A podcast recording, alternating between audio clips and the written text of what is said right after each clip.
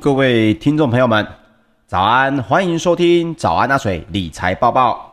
我是股市阿水，每周一到五早上八点到八点半为您送上昨晚的全球大事。好的，今天呢是节目第一百一十集的这个节目开始哦。首先呢，我们一起来关心一下，诶，先不讲美股，我们今天先来讲一下比较新的一个政策哦。首先呢是根据的这个当冲降税的优惠呢，原本哦。预期将于今年的年底到期，那么经跨部会的协商之后呢，全案也定调为当冲降税减半的优惠，将会延长三年。那另外税率呢，也将维持在千分之一点五。另外呢，行政院在今天啊，也就是十九号，也将会在院会来讨论，并且拍板定案，来交给整体的那个立法院再做审议。那也包括了，因为什么呢？各位应该也知道，近期的台股呢，量能其实非常的急动哦。那么当冲降税的优惠是不是会延长实施呢？其实也成为一个市场关注的焦点。所以今天这个消息出来之后，又跟了美股呢，这个各位待会可以听到的四大类股哦，昨天的表现都并并并不是太好。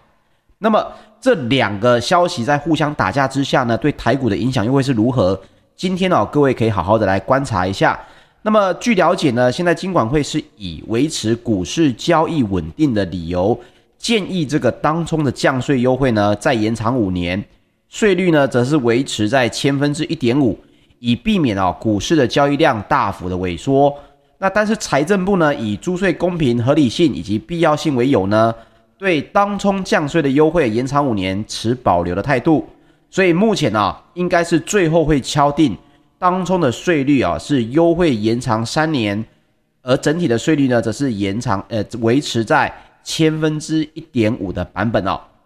那这个是今天应该会拍板定案的一个最新的消息，也跟大家来分享。好，接下来呢我们来说一说美股方面哦，在昨天晚上发生了什么样的大事呢？首先呢是联准会在七月的货币政策会议的记录上面就显示哦。央行的官员考虑在今年，也就是二零二一年，就要来削减所谓的量化宽松的货币政策。这个话题一出呢，冲击了美国四大指数尾盘加速的下跌。那么标准普尔五百指数呢，也是连续第二个交易日收低。道琼工业平指数在八月十八号中场是下跌了百分之一点零八，创下了八月四号以来的一个收盘新低。另外，纳斯达克指数则是下跌了百分之零点八九，也创下了七月二十号以来的一个收盘新低。那标准普尔五百指数则是下跌了百分之一点零七，费城半导体呢则是下跌了百分之一点四七哦，创下七月二十号以来的收盘新低点。好，各位应该也都知道，有在听我们的节目的朋友们哦，应该很明确的了解。奇怪。不是整个市场早就已经知道了，联总会要在今年可能九月份就要提出这个初步的削减计划吗？十月份就要来执行吗？而且削减的目标跟数量不也讲得很明确吗？为什么市场这么的担忧哦？首先，我们来看一看这个整体的事情到底是怎么样发展的哦。呃，根据这个联邦公开市场委员会呢，七月二十七号到二十八号他们所开的这个货币政策会议。的会议记录显示呢，多数的与会官员认为，只要经济复苏进展一如预期，那么 FED 最快应该就可以在今年就开始来减缓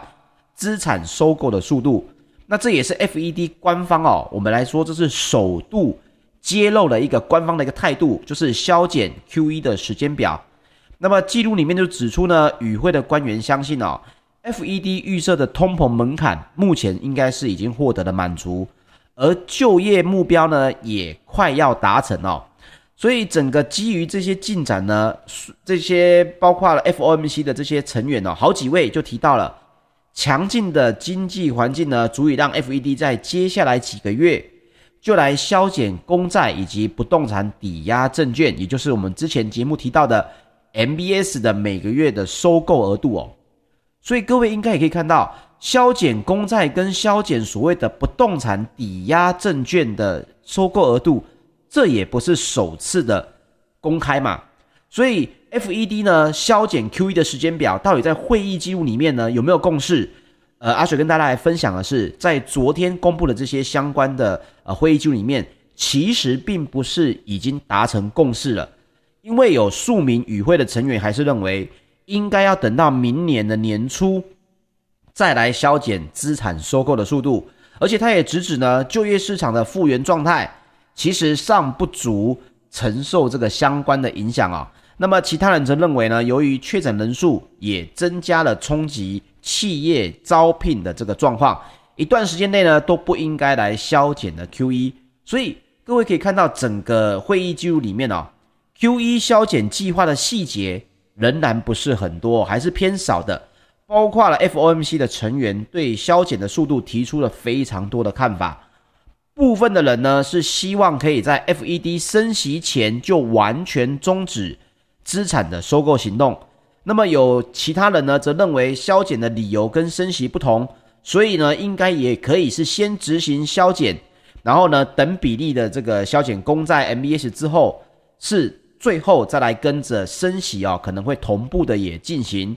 所以有些人会认为这些成员哦，他们会说，哎，我希望削减公债是尽快的在升息之前就结束。那有些人呢，他们的看法则是不同哦，所以。不管是这一些相对应的，甚至是削减公债还是 MBS，谁要比较多，谁要比较少，这在会议记录里面呢，也可以看到他们还是有相当多的分歧。比如说，有部分的人认为应该要加速的来削减 MBS 的收购行动，公债呢可以不用这么的急。为什么？因为他们认为房价是一直不断的跳高，而加速削减 MBS 呢，有助于抑制相对的房价。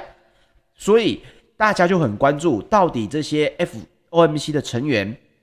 七月份看起来没有太多的这个呃共识，那么接下来是在什么时候呢？就在九月的二十一号跟二十二号举办的这个货币政策会议。那另外呢，FED 的主席鲍尔也预定会在八月二十六到二十八，哦，非常接近了啊，已经不到一个礼拜左右了，举行了这个杰克森洞的全球央行的年会发表演说。那么市场普遍也预期呢，他届时会说明 QE 的整体削减的计划。好，所以包括了 FOMC 的记录发布之后啊，各位听到这里，如果你是我们这个节目的这个听众朋友呢，可能会觉得这里面不没有。不是没有说出什么太多呃令人意外的消息吗？没错，市场当中呢，包括之前啊、以前的 QE 呢，美国也曾经执行过。那么 QE 的这个削减前呢，其实也都是有类似的反应哦。虽然大家知道什么时候，大家也知道针对的是什么样的产品，比如说是公债，比如说是 MBS，但是。大部分的人还是会觉得说，既然讯息已经出来了，我的股票呢，在这边就想要先跑了。所以 FOMC 记录的发布之后，美股的尾盘呢，跌幅也持续的扩大。标普五百呢，已经比历史的收盘新高哦，跌了大概是百分之一点八。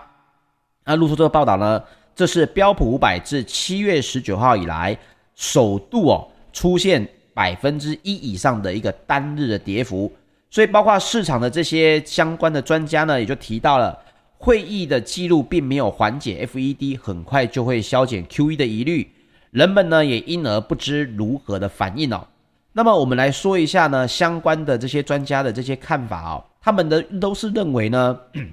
包括了财政、货币跟刺激的政策呢，其实有逐渐的退场的可能，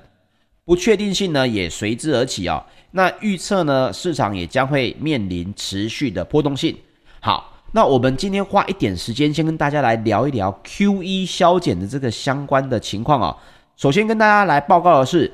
，QE 削减之后，你会非常直观的遇到一个非常呃可能会出现的情况。什么情况呢？就是美元会开始走升。所以你现在手上的美元呢，可能经过了前阵子啊不断的 QE 啊，去年不断的 QE 啊，你会发现美元的走势偏弱。但是现在呢，呃，在 QE taper 的计划详细出来之后，美元哦有机会继续的持续的走升。那对于相对应的这些大宗商品的价格，包括石油啦、原物料啦，还有这个相关的金属啦。黄金可能相相对，大家会去考虑一下这个呃削减 QE 之后的资金用途哦。所以黄金的走势可能并不会受到美元走势的影响，不能很直观的说哦，现在美元涨，黄金一定会跌。但是其他的呃大宗商品，包括了黄金呃黄金以外的这些基础金属，还有这个石油方面呢，可能相对应的价格哦也会稍微的走低。那这个是目前可以看到的情况。那当然啦、整个芝加哥选择权交易所呢，用来衡量市场恐慌气氛的波动率指数，十八号呢也就应声大涨了百分之二十。所以你可以看到，投资人其实相对的他是没有这么的客观的。QE 明明大家也都知道哦，相对应的这个时间点跟要做的事情，其实早就已经公布了。所以我们刚刚提到了黄金，呃，还有这个美元呢，他们的相对应的走势之后呢，还有一个比较大的可能性哦。就是在过往呢，过去的经验，QE 削减之后，因为美元的走升，对于资金的这个吸引力、哦、会比较强，所以大部分在海外的这些外资呢，会对相对应比较弱的新兴市场、哦，他们的资金可能会有撤出的情况。也就是我可能原本持有的是一些东南亚市场的股票，但是我现在美元走强了，我也认为它会继续的走强。这个时候呢，他可能就会选择呢卖掉这个原本啊、呃、可能在新兴市场的这些基金啊或者是股票，把部分的资金呢移回去做美元哦。所以这一点在过往的历史经验来说，确实 QE 的这这个削减计划也会影响美股以外的全球新兴市场啊。不过各位也不用太过担心，根据过去的经验来讲呢，是先跌后涨，因为大家才会发现。其实这些东西在整体的呃，不管是货币政策上面，早就已经是相对应有这个规划了哦。所以大家是面临的是一个市场的情绪性问题，而不是一个实质性问题。这一点呢，我们也借由这个相对应的啊，美国可能动作越来越大，分享给大家哈。好，接下来我们来说说个股变化方面，包括了这个，我们来聊一聊这个特斯拉。特斯拉呢，在周三哦，因为在美国呢发生了这个一系列的车祸，导致了十七人受伤，一人死亡之后，特斯拉呢开始面临美国监管单位的调查。那么，随着特斯拉的股价呢也渐渐在收敛的情况呢，华尔街的分析师也点出了特斯拉股价的一个关键的一个呃观察的价位哦。那为什么会聊到这件事情呢？是因为美国的国家公路交通安全管理局哦。周一呢，宣布将针对特斯拉的自动辅助驾驶的系统来展开调查。那另外，周三呢，两位美国的参议院的这个成员呢，也督促了联邦贸易委员会哦，要来调查特斯拉。他们宣称什么呢？这个参议员说，该公司哦，把自动驾驶系统呢，宣称为完全自动驾驶，从而误导了消费者哦，危害到了公众。所以，包括了这个相对应的啊，参议院的这些议员呢，他们在信里面给主席里面就写到哦，他说，马斯克先生一再夸大他们的汽车性能，特斯拉的司机们呢，听到这些说法，就相信他们的车是完全自动驾驶的，而这可能会带来致命的后果。那么，特斯拉在这个新闻出来之后呢，昨天虽然是哎，应该说前一天是下跌，但是昨天又上涨回来到了六百八十八点九九美元哦。那么为什么会这样子呢？其实我个人反而认为，你针对这样子的自动驾驶展开调查之后，你出具的报告，不管你今天是要它改进，还是认为其实并没有这么大的问题，都是在针对特斯拉的自动驾驶辅助的这个可靠性，再做更进一步嘛。因为你没有人监管，你说你自己的自动驾驶能力很强，那大家当然还是会不相信。可是呢，如果你今天你的美国国家公路交通管安全管理局来参一咖，你进行调查，你做一系列的测试，你出具的报告，你可以想想，这不等于是官方对特斯拉的自动驾驶在做一个所谓的背书吗？那即使没有他宣称的完全自动驾驶这么强，但是也可以降低，包括了大家各位在这个特斯拉车上，他的一个专注度，他跟他的自己本身。他还是会了解到说，诶，自动驾驶并不是完全的，所以我自己的这个专注度呢，不能下降了这么多。所以我个人反而认为，这对于这个特斯拉来说，短期是一个比较不好的一个消息，但是中长期来说呢，还是属于不错的一个消息哦。毕竟有官方的督促呢，这些自动驾驶才有可能有比较好的掌控跟比较好的监管哦。那另外，科瑞呢也是跳空重挫了百分之九点一五哦。那跌幅呢居费半三十只成分股之冠，也创下了二零二零年十一月八号以来的收盘新低。那么为什么会是这样子呢？主要是因为科瑞呢，它公布了二零二一年会计年度的第四季财报的时候透露。它受到了供应短缺的影响啊，营收呢损失了三百到五百万美元。那预期呢，本季将会再损失五百万到七百万美元的营收。Q 四的净损呢达到了一点四七亿美元哦，远逊于去年同期的净损三千九百五十万美金哦。所以，包括巴伦杂志、巴伦周刊的这个分析呢，他就报道里面提到。部分的分析师认为，科瑞的其中一个厂房的效率也未如预期。那第二座的厂房呢，也要等到二零二二年才会上线。所以有市场的分析师也认为，科瑞的目标价从一百一十元下修到八十美元哦。那么投资的平等呢，也维持在中立。那比较大的问题是，如果这样的消息出来之后，科瑞身为半导体的这个第三代材料的大厂哦，这一点对于台股来说呢，也会是一个比较重磅的新闻，对于台股的这个影响哦，可能也是会比较大的。这一点呢，也就分享给大家。好，接下来我们来说说欧股方面，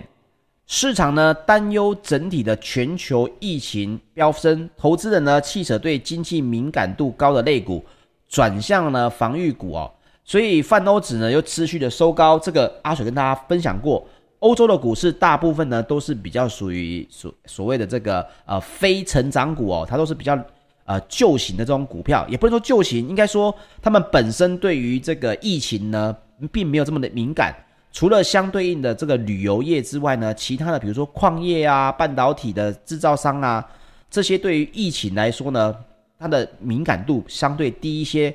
所以摩根士丹利就指出哦，今年欧股的表现呢可以说傲视群雄哦。出色的佳绩呢，也可望的延续。那么周三的泛欧的 STOXX 六百指数呢，也继续上涨了百分之零点一四。那根据市场观察来报道呢，大摩表示，今年的欧股表现能够优于多数的地区，未来也将继续强势上攻。原因就是因为相对于美国除外的世界各地，欧股在未来十二个月的本益比啊，站上十年的新高。另外，欧股在能源股跟金融股等旧经济股的合并权重，